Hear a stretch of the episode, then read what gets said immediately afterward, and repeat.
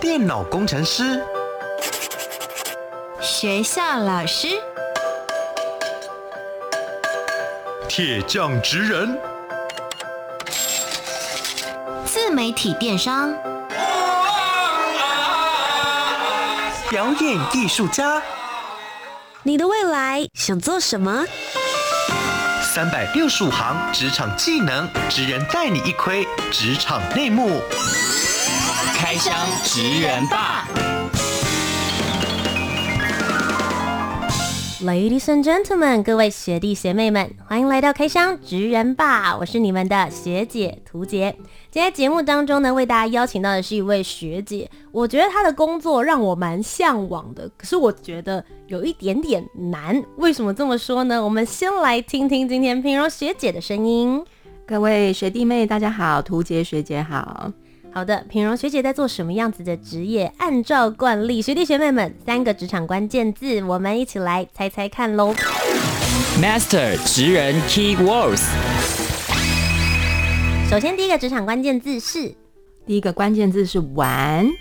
听起来很令人羡慕。我刚刚前面才说你的工作对我来说有点难，结果你第一个关键字是玩呐、啊。因为呢，我的工作就是在这个玩的过程中找出有意思，或者是更好玩的，或者是观看起来好像蛮特别的东西的元素，然后进入第二个关键字。所以你的玩跟我们平常的玩有点不太一样。对，我们是带着压力跟意图 的玩，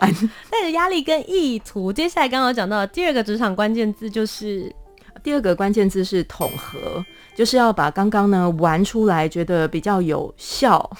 或者是有意思的事情呢，嗯、把它拿出来用。嗯嗯，我觉得这个统合在你的职业当中，除了刚刚讲到的统合想法之外，我觉得统合人或资源，也许对你来说也是其中一个 part，对不对？没错没错。好，最后一个职场关键字是什么呢？第呃第三个关键字是舞台。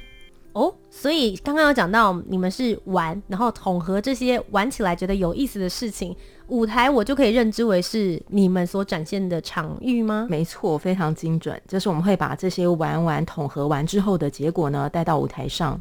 那么究竟平荣学姐做的是什么样子的职业呢？麻烦你帮我们揭晓。我做的是剧场的编导。是，应该有人刚刚就想说，哎、欸。玩统合舞台，可能有人会想说，可能是舞台剧演员啊，或者是诶、大家是比较熟悉的这些表演艺术者，但你做的比较特别，是编剧跟导演的部分。可以帮我们分享一下吗？因为通常大家会想说，编剧跟导演感觉是两个角色，但你刚刚称自己的职业是编导。我在大学的时候学的是文学嘛，但我在研究所的时候其实学的是剧场的导演。嗯，那所以我的创作途径呢，其实是透过跟表演者一起工作，也就是刚刚所说的玩。那我们在玩的过程中呢，我会开始把他们玩出来的结果，不管是呃舞者啦，或者是演员。或者是像有一些影像设计的元素开始做编排，然后我才去写剧本，嗯，然后最后呢，我才把这些元素开始做拼贴，然后透过我的导演的学习，把它呃放到舞台上，所以它可能跟。呃，以编剧专业的学长姐来，呃，不太一样，因为编剧专业的学长姐其实他们更完整、更严谨嘛，呃，就是先让那个剧本的结构过程都很清楚，所以如果有一些擅长写作的学弟妹啊，他可能其实也蛮适合去接触编剧的专业。那因为剧场的导演的这个专业哈，它比较像是跟演员工作，然后跟很多的设计、舞台灯光、服装、影像这些人工作，看看这个作品呢放在剧场空间里面是怎么样观看的，它跟观众之间的关系是什么？这个会稍微专业一点点。嗯，但是呢，我们的学习其实就是舞台剧，它整个整个工作组工作的 team 要怎么样整合在一起，所以你会跟很多。呃，台前的观众看不到的人一起工作，嗯，对对，你现在做编导这个职业已经有几年的时间了？其实算起来应该有八年呢，就扣掉中间的两年多的时间不在台湾，嗯，所以总共是八年的时间，也累积了很多不同的作品。然后刚好最近你就有一个新的作品、新的呈现，也可以来跟大家分享，对不对？对，最近我们在工作的以及即将带到舞台上的这个作品叫做《圣人》。嗯，那表面上听起来是那个很完美的圣人的那个神圣的圣，但我们所做的这个作品是剩下来的剩余的剩，就是吃便当最喜欢的菜已经被夹走了，剩下的那些菜就是这一群圣人。为什么当初会想要创作这个作品？它最主要是在讲什么样的故事呢？呃，其实这个作品简单来说，因为听起来好像啊，剩下的菜我不要了，最讨厌吃青椒这样。嗯、但其实一开始的时候就是在想哦，我身边有很多人，那他们的生活各自有快乐跟悲伤，嗯，然后蛮妙的，我觉得蛮多人有一种共同的感受是啊，如果我当初有哪一个时间点搭上那一班最快的列车。我就可以到哪里？如果我当初选的不是这个呃这个职呃这个科系，我当初选的是比如说电机系啦，嗯、而不是我自己那时候觉得最有兴趣的，比如说我想一下不，我当初最有兴趣的是什么？比如说好了，文学好了，嗯，哎呀，如果我不是选文学的话，我当初选那个电机或资工。那我现在就哇，我的薪水就翻倍了，截然不同的人生，截然不同人生。如果我当初选的是三三类组，你看我那个小小时候小学的那个同学，他选了三类组，你看他现在多有可能以后可以念医学系耶。那我呢，我以后要做什么都还不知道。所以他是我生活里面很普遍的一种一种感觉，对对对。嗯、那他落实在那个职业里面，嗯、其实就会变成蛮多我们现在生活中看到的大人。嗯、就这些大人怎么变成今天的大人，是我蛮有。意识想要去理解的，嗯，嗯，所以其实，在这一出戏里面，你们也点出了很多不同的职业的人，他们的日常，或者是你刚刚提到的他们的想法，很多他们人生的十字路口的一些纠结，你也会在戏里面把它呈现出来吗？会哦，会哦，因为我发现很妙的是，我们至少我啦，在学弟妹的年纪的时候，一直以为我的人生是我自己选择而成的，嗯。但是呢，在学姐开就是学姐开始变学姐之后呢，会发现其实有很多事情不是我自己可以选择。哦、举例来说，就是在我爸爸妈妈的时代啊，他们可能觉得做那个一般的呃做加工是一个很好职业，嗯、因为赚得到钱可以把一家老小通通都养大嘛。嗯、对对对。可是他做了一辈子之后，可能到了五六十岁啊，经历一些。包括台湾的政治外交的一些变化，它很有可能就过时了。嗯，所以这个世界会，其实，在我们成长过程中，会一直往不同的方向前进。是，那我们的爸爸妈妈都一直跟我跟我们说，哎、欸，你应该要怎么选择，你以后才会有出息。嗯，那结果举例来说好了，我小时候可能被说，你要好好读书，你好好读书，长大才不会做黑手。结果你长大以后发现，哎、欸，做黑手其实可能更好，蛮不错的啊。其实一技之长，然后也养得活一家大小。没错，所以这种想法其实一直在转变。嗯、那你到底怎么样去面对世界这个变化跟自己的选择之间的矛盾？嗯，所以就产生了这一盘圣人的拼贴了。嗯，我觉得其实。就像是品荣学姐说的，有的时候选择一种职业，就会变成你好像也选择了一种生活方式。没错，因为你每个职业上班的时间不一样，你要接触的人也不一样。我们来听听看品荣学姐之前的选择，她在这个职业的道路上，她选择了编导，所以她的职业的一天，你的工作的一个巡回，是可以跟我们分享一下。比如说，如果以圣人来作为例子的话，包含你前面在创作的时候，然后在呃编排演出，然后组织整个团队后。来导演等等，跟我们详细拆解一下你的这个选择，编导这个职业。呃，我很怕各位学弟妹会吓到，我先从轻松的开始。我每天的一开始其实是骑着脚踏车，在我的工作室附近，在那个大道城迪化街附近晃来晃去，看看这个阿伯出去买油条跟杏仁茶，然后看看那阿姨去买菜回来，然后接着呢，中午我就会开始就是整理，比如说昨天排练的笔记啊，我们玩了半天，结果一无所获嘛。那可能傍晚的时候呢，或是下午的时候，我们就会开始在排练场工作了。嗯、开始呃，我我们的词汇叫做给笔记，也就是把排练再进一步的做统合。是。那晚上的时候，可能我自己一个人在工作室，我必须要写剧本。把工作出来的内容呢，再次做生产。那这个写剧本还会包括，比如说我我们刚刚提到说最近的作品，他提到各行各业的人，比如说酒店公关，那我就会去抽时间去采访这些酒店公关。嗯，比如说新住民，那我可能要采想想，那不一定是采访，那很有可能是我去他们的店里面消费，跟他们进行对话，哦、然后产生很多的。我觉得说是田野调查蛮奇妙，其实就是聊天。可是这个聊天其实带着一种呃写故事的意图，那当然不能跟对方讲，不然对方 会想说，不自在。对对，请付我钱。然后呃，到了最后呢，会开始把这些呃采访的过程呢输出成一个故事。嗯。嗯，最近的状态会是晚上回去工作室继续工作。那我会跟呃设计们，包括影像设计、舞台设计跟灯光设计，会不停的像接力一样的开会。所以这个开会很有可能从八点到十点，十点到十二点，十二点到一点呃两点，然后两点到四点，四点之后你再把所有东西再整理起来。然后再想说明天要给所有的表演者笔记，然后接着四点到六点之间，我就会看着中华路的太阳回到家，然后准备洗洗睡，这就是我的一天。天哪，你有在睡觉吗？有。你接下来不是又要起来骑脚踏车看阿贝吗？等一下就要起，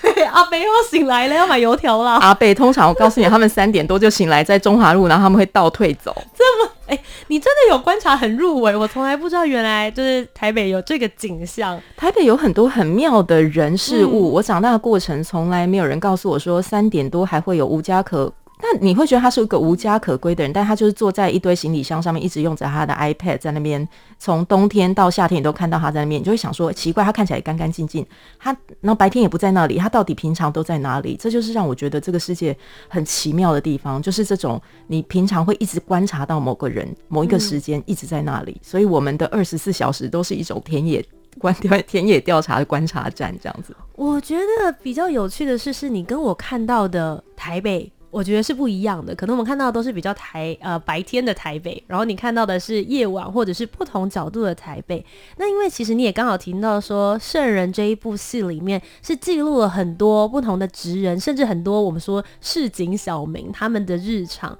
你本身自己的日常生活也有带给你很多的灵感吗？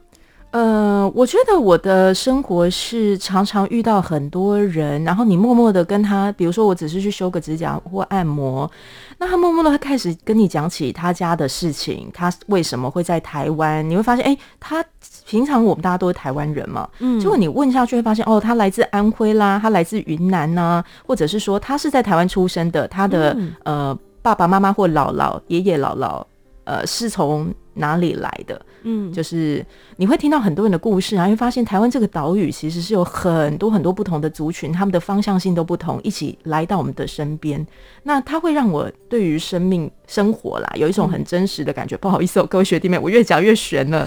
就它会让你觉得很很对你所处的世界有蛮多的不同于学校的那套系统哈，嗯、有更多的感觉，就是会很好奇说，那我。我到底在哪里？我是谁？或者是我身边有谁？会对他们产生更多的好奇跟关心，这样。嗯我觉得李荣学姐刚刚虽然说不好意思，我越讲越悬，可是我觉得她真正想要传达的事情是，你身边的每一个人，也许跟你擦肩而过的人，你上课的时候在做捷运跟你并肩而坐的那一个人，也许他身上都有一些不同于你的故事，或者是不同于你的一些思维跟观念，这些会影响到他的每一个日常动作。比如说对你来说，买一根油条，你可能觉得没有什么，可是对他来说，他的国家买一根油条可能是弥足珍贵的部分。那我们其实是可以去了解这些不一样，更而去包容这些不一样。我觉得可以在这个观察过程中去感受到。不过，其实透过刚刚品荣学姐聊的整个工作的过程啊，第一点我当然就是很关心你说你你还你还好吗？就是身体 OK 吗？因为他来的时候很有精神，我看不出来有什么黑眼圈，但睡得比想象中少。我很好奇，像比如说《圣人》这样子的一出戏，你们前面到底要经过多少时间的排练跟制作？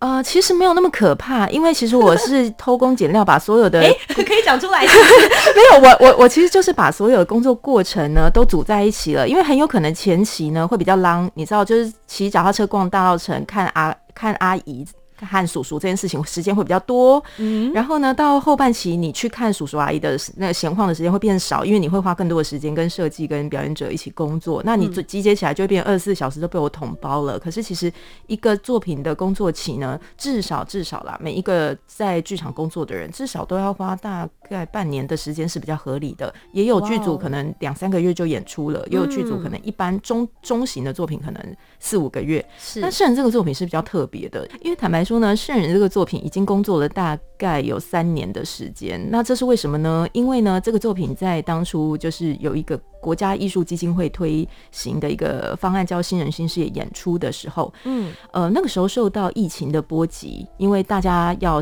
呃不能聚聚集在一起嘛，那时候的疫情是比较严重的，所以其实那时候他的演出是对内对少数观众做展演的。嗯，那第二年呢，因为疫情期间还是很严峻，所以当时我们的剧组呢是采用线上的演出，就是我们用 live 的方式，但是所有人都在线上跟观众见面，是一直到今年又再度的表演，所以我要说这个。工作的期程会拉得比较长，有点像是一个巡回演出的那个工作期间。嗯，那至少一个作品要产生吧？我觉得在尤其像《圣人》这部作品是再讲百工百业，所有人的作品都息呃动作都息息相关，所以在场上的节奏会非常非常紧凑的状况下不。没有办法花少于一年的时间来工作，嗯、所以一年的时间工作期是跑不掉的。哇塞，三年的时间，所以累积了三年的能量。同时，刚刚有讲到，其实前面已经有一个小场的演出，然后有一个线上的演出，所以其实也在慢慢的累积经验值，然后跟观众之间对话的那一些反应。那我很好奇，因为你刚刚有提到说《圣人》这一部戏里面有各种不同的职人嘛，可不可以跟我分享你最印象深刻，或是你自己在创作的时候觉得最有趣的一个角色是哪一个呢？啊，实在很难回答，因为我对他们每一个角色都很有感情，都很有爱。对对对，那我我先我先说一个小秘密，就是其实这一些角色都是我从我身边。有一些人是真的认识的人偷来的，那有一些是我完全不认识的人，哦、然后我们去采访他们，比如说那个酒店公关。那我刚刚还在跟一个朋友聊，就是说酒店公关是一个对大家而言有点神秘的角色。那一般的呃，指呃性别是女性。嗯，然后他大概不会是小朋友们梦想清单里面的其中一个职业，就是我你问学弟妹说你长大要做什么，很少人会回答你这个工作哈，通常会是科学家啦、老师这类、律师。然后这一个酒店公关呢，在这出戏里面，他小时候也是有梦想的，他小时候希望长大能当法官，所以。他们每一个人都有不同面呃不同的梦想跟过程，就他如何变成今天的自己。嗯、然后有一个职业，他是新住民。新住民这个词汇，我不知道现在学弟妹学弟妹们是不是熟悉，但其实就是指说他原本不是我们国家的人来到台湾的。那台湾其实有蛮多的新住民哦，包括这次的陈氏秋红，他是越南因为婚姻的关系嫁到台湾的。嗯，那他的小朋友们，他有两个小孩嘛。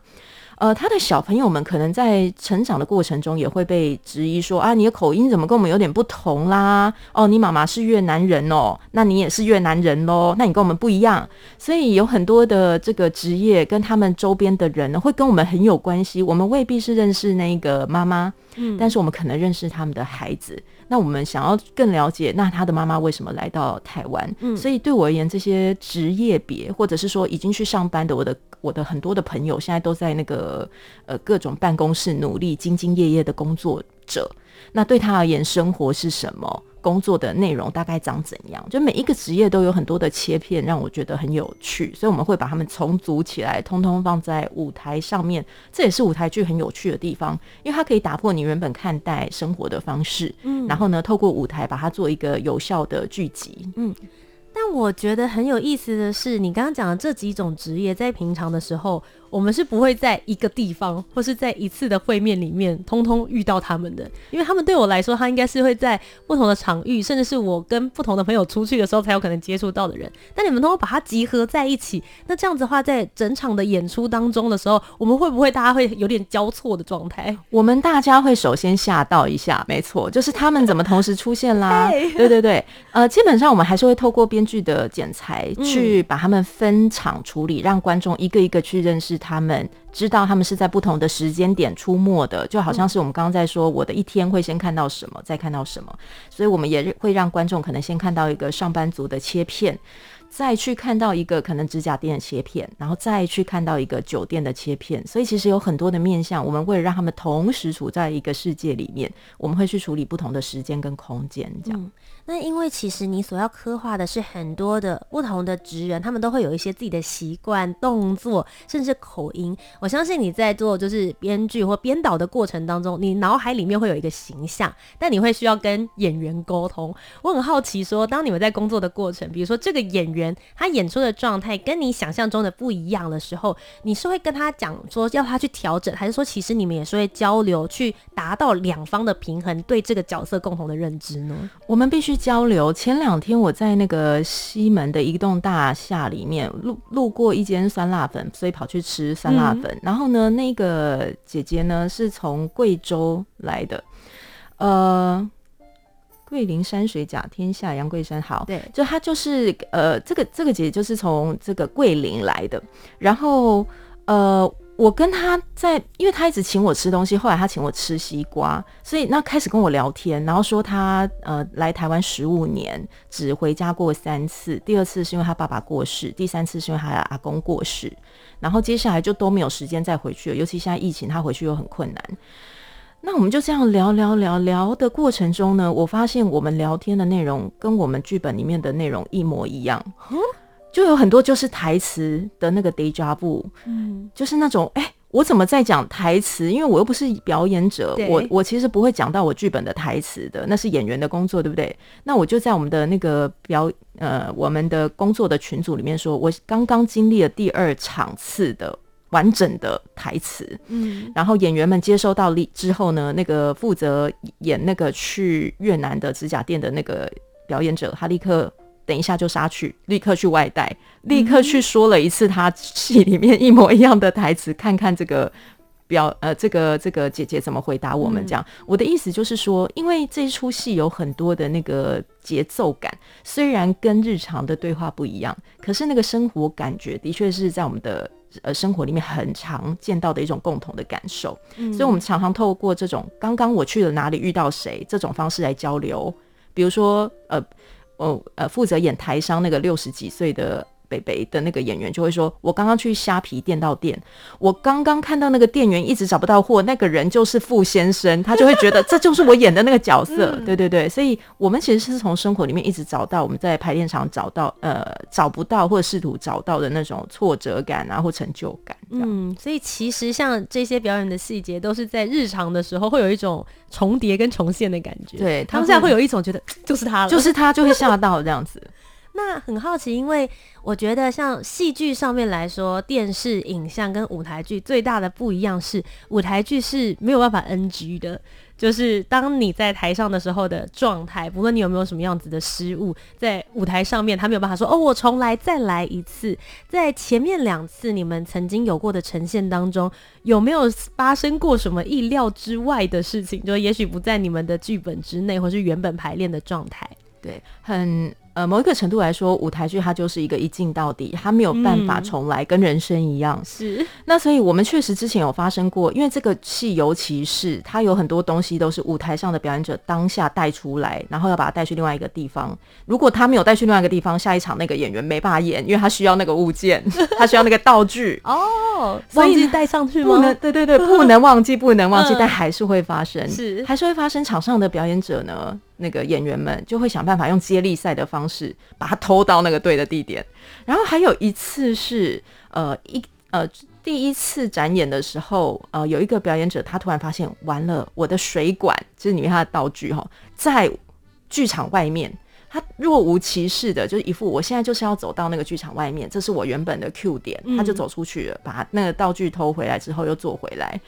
那因为没有任何人发现，只有我一个观众是知道他这时候到底出去干嘛。原来他是要去偷他等一下的道具，就是会发生这种意料之外的事。那也就是说，大家必须一用接力赛的方式，二若无其事的把它完成，因为你知道一切都不能重来嘛，所以你就努力的把它完成就好了。这个时候大家就要同心协力了，你们这是一个 team，对，然后抱着一个认知，就是说如果失败了也没有关系，就是我们就落了一个 Q，不要想太多，等一下再做好就好了。嗯，我觉得比较厉害是有时候去看舞台剧，嗯、你们可能在后台很慌乱，然后就哎、欸、这边这个怎么没上啊？那个衣服明显没拉好，或者没换完。可是你们一上台的时候，突然之间就是会立刻进入那个角色，然后让我们觉得你是很悠然的，然后慢慢的走进来，非常气定神闲。我觉得这个是舞台剧里面大家如果看到后台跟前台的时候，非常魔幻的那个切点位置，很就是那一角。魔幻。这是这个职业很有趣的事情，因为我们会看到舞台上一出戏，这是跟观众一起看到的。嗯、可是我们会看到舞台下一出戏，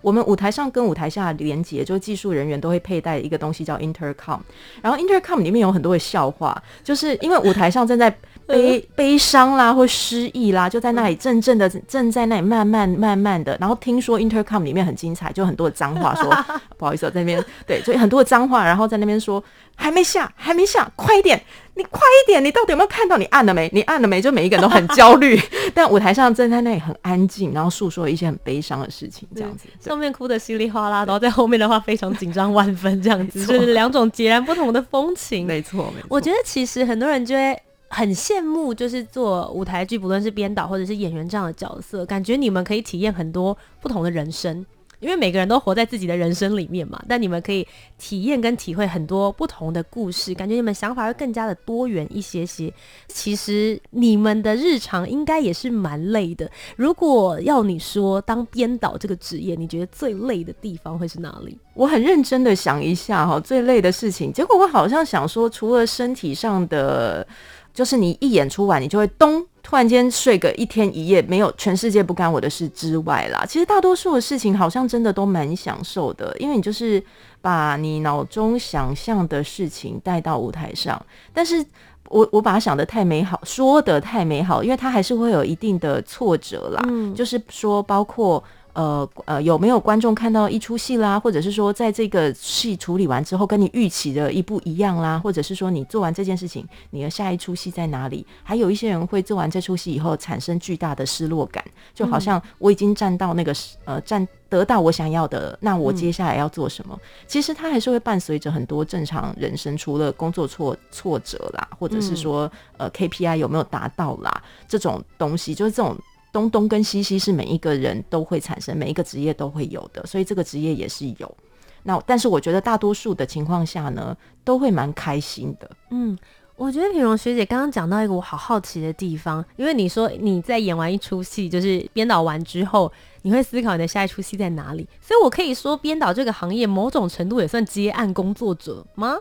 呃，他很像接案工作者的原因，是因为你要把一群人在同一个时间点聚集在某一个空间里面是很难的，嗯，所以你不能说做就做。比如说，我今天灵感来了，我在家里写一首歌。然后呢，我把它演奏，我还是要找到对的一个工具嘛，和乐器嘛，把它演奏出来。可是剧场又更难，因为它动辄牵涉到一百个人的生活。嗯，你要把一出戏放在舞台上，就是会影响到这么多的人，所以你一定要事前的做好规划。所以这件事情它会有需要有很完整的、呃，很优秀的专业的，比如说制作群，然后呃表演群。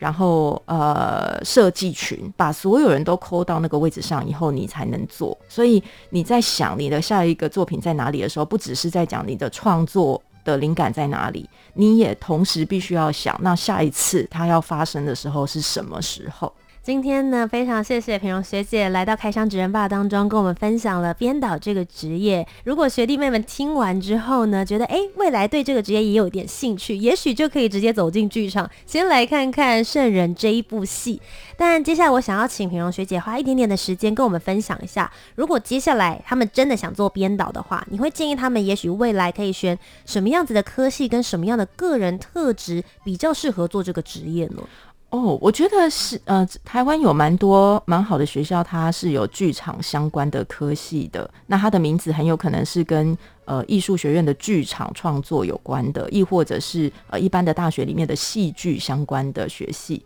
那这些学系呢，它会在挑呃选等学生。呃，等学弟们们入学之后呢，就会分科系、分领域，所以这个领域很有可能你就开始学剧本创作，嗯，你很有可能就开始学设计，也有可能是学习表演。那甚至我知道台湾有很多的呃高中就开始有呃表演科系相关的一些学习嘛，比较专业的，比如说舞蹈班啊或戏剧班这样子。所以不管你是在高中的阶段，亦或者是你是大学的阶段，那甚至像我，我是到研究所的时候才去念了剧场的导演。其实你都可以透过这些学习，呃，去找到跟你有共同的热情、志同道合的人，这样。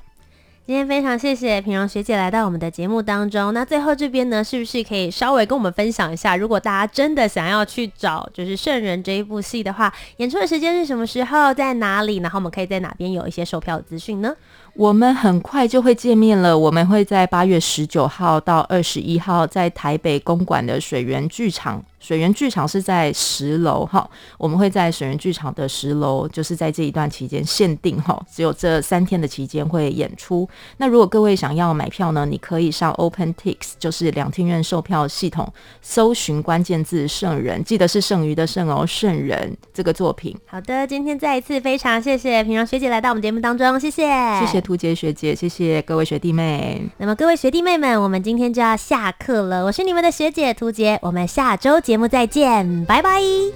拜。